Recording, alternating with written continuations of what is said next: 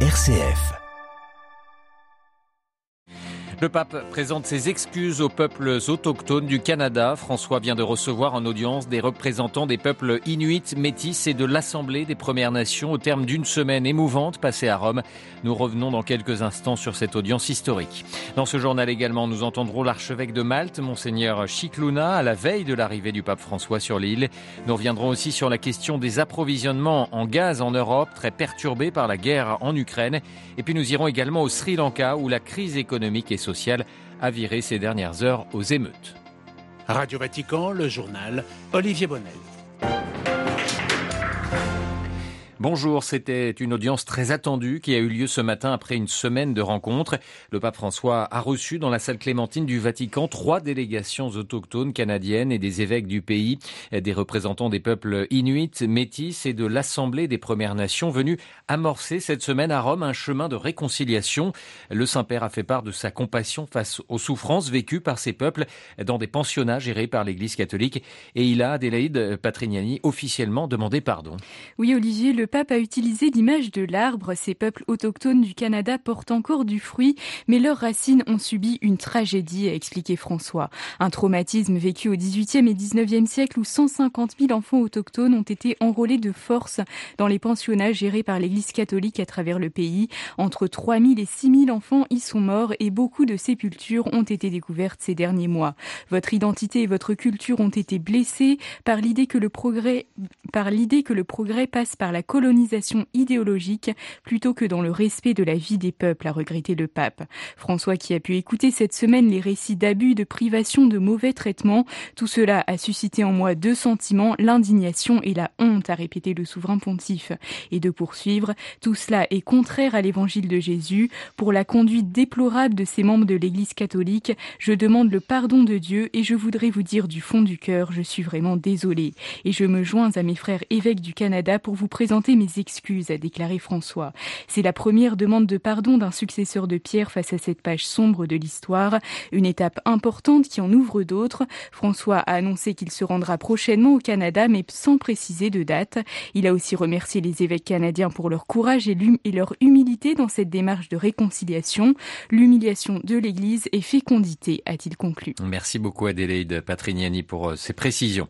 Toujours dans l'actualité du souverain pontife, le président polonais André Douda a été reçu euh, ce matin par François, l'occasion de revenir bien sûr sur l'impact de la guerre en Ukraine. La Pologne qui a, je vous le rappelle, accueilli déjà plus de 2 300 000 réfugiés ukrainiens.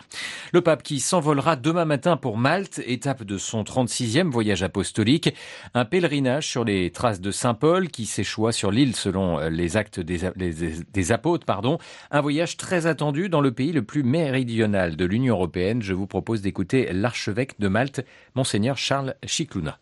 Dopo un'attesa di due anni Après deux ans d'attente, la visite du pape a non seulement une signification très profonde pour les gens, mais elle est aussi une présence plus que bienvenue, notamment parce que le moment présent nous tourne vers la tragédie qui se déroule en Ukraine en ce moment. Le pape vient donc comme un héros de la miséricorde, de la réconciliation et de la paix. Il vient aussi le cinquième dimanche de carême où Jésus, s'adressant à la femme adultère, la sauve d'une condamnation à mort et donne à cette femme, prise en flagrant délit d'adultère, un nouveau départ. La parole de Dieu que nous célébrerons avec les Saints-Pères ce dimanche du carême 3 avril parle précisément des réconciliations, de miséricorde et de nouveaux départs. Donc, je dirais que les préparatifs battent leur plein et nous prions pour qu'il fasse beau samedi et dimanche, car, comme on le sait, sur les îles méditerranéennes, quand les vents soufflent, ils soufflent très fort. L'archevêque de Malte, Monseigneur Charles Chicluna, interrogé par Michele Raviard. Toutes ces informations sur le voyage, mais aussi ici à Rome, sont à retrouver bien évidemment sur vaticannews.va.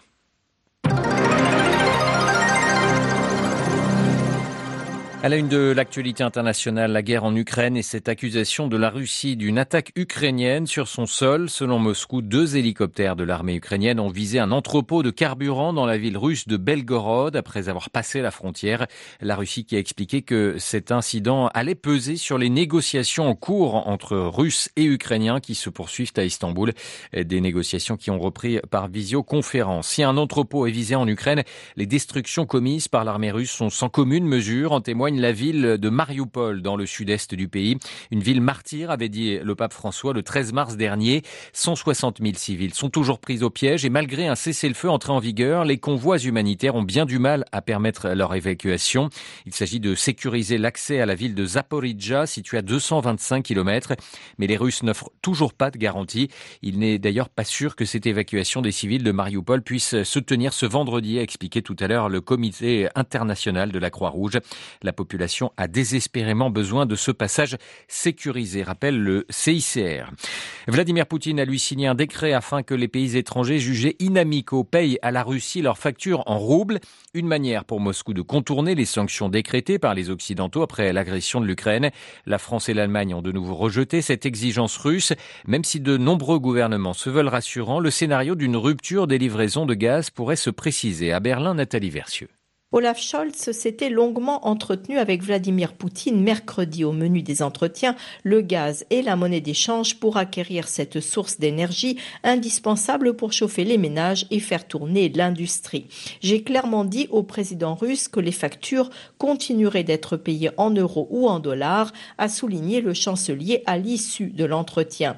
Hier, c'est le ministre français de l'économie Bruno Le Maire en visite à Berlin qui a à son tour répété la position des Européens, les contrats sont les contrats et ils seront exécutés dans la monnaie qui est prévue, en clair l'euro ou le dollar. On pourrait donc se diriger vers un bras de fer avec la Russie dès aujourd'hui. Certains clients particulièrement énergivores comme BASF craignent désormais ouvertement que la Russie ne coupe le robinet du gaz, ce qui aurait des conséquences catastrophiques pour l'industrie. La chimie allemande pourrait même être rationnée alors que les réserves sont destinées en priorité au chauffage des ménages et aux hôpitaux. À Berlin, Nathalie Versieux pour Radio Vatican. Et la Russie qui cherche des soutiens diplomatiques. Sergei Lavrov, le chef de la diplomatie russe qui était hier à Pékin, est aujourd'hui en Inde. Il a remercié tout à l'heure New Delhi pour sa position jugée équilibrée sur la guerre en Ukraine. L'Inde qui n'avait pas voté contre la Russie les résolutions euh, du Conseil de sécurité de l'ONU condamnant Moscou. L'accalmie est revenue ce matin à Colombo, la capitale sri-lankaise, après une nuit d'émeutes. Des manifestants ont tenté de pénétrer dans la résidence du président. Ils protestent contre la grave crise financière et les pénuries qui étranglent l'île. Les affrontements avec la police ont fait une cinquantaine de blessés. Les précisions de notre correspondant régional Emmanuel Derville. La violence des manifestations la nuit dernière a contraint les forces de l'ordre à imposer le couvre-feu à Colombo. Si la mesure a été levée ce matin, elle en dit long sur la gravité de la crise économique. Le Sri Lanka n'a presque plus de réserves de change, les pénuries de carburant, de gaz et de produits alimentaires s'aggravent. En désespoir de cause, le gouvernement a ordonné d'éteindre les lampadaires pour économiser l'électricité. Les pénuries de courant s'éternisent jusqu'à 12 heures par jour. L'Inde a déjà accordé une ligne de crédit d'un milliard de dollars, le Sri Lanka étant pour parler avec la Chine et le FMI pour restructurer sa dette et obtenir de nouvelles aides financières. Les pénuries vont porter un coup sévère à l'industrie touristique qui est l'un des piliers de l'économie. Même les engrais manquent depuis que le gouvernement a interdit leurs importations l'an dernier pour développer les cultures bio. Si l'interdiction a été annulée, la guerre en Ukraine provoque des pénuries d'engrais et menace de plomber un peu plus l'agriculture. New Delhi, Emmanuel Derville pour Radio Vatican. Et il y a quelques jours, l'archevêque de Colombo, le cardinal Malcolm Ranjit, avait appelé à la transformation nationale face à la crise, dénonçant aussi la corruption et la fraude de longue date au Sri Lanka. Inquiétude en Syrie des experts indépendants de, l'ONU qui font part de leur profonde inquiétude concernant le sort d'au moins 100 mineurs. Ils ont disparu après un assaut au mois de janvier du groupe État islamique contre une prison dans la région de Hassaké.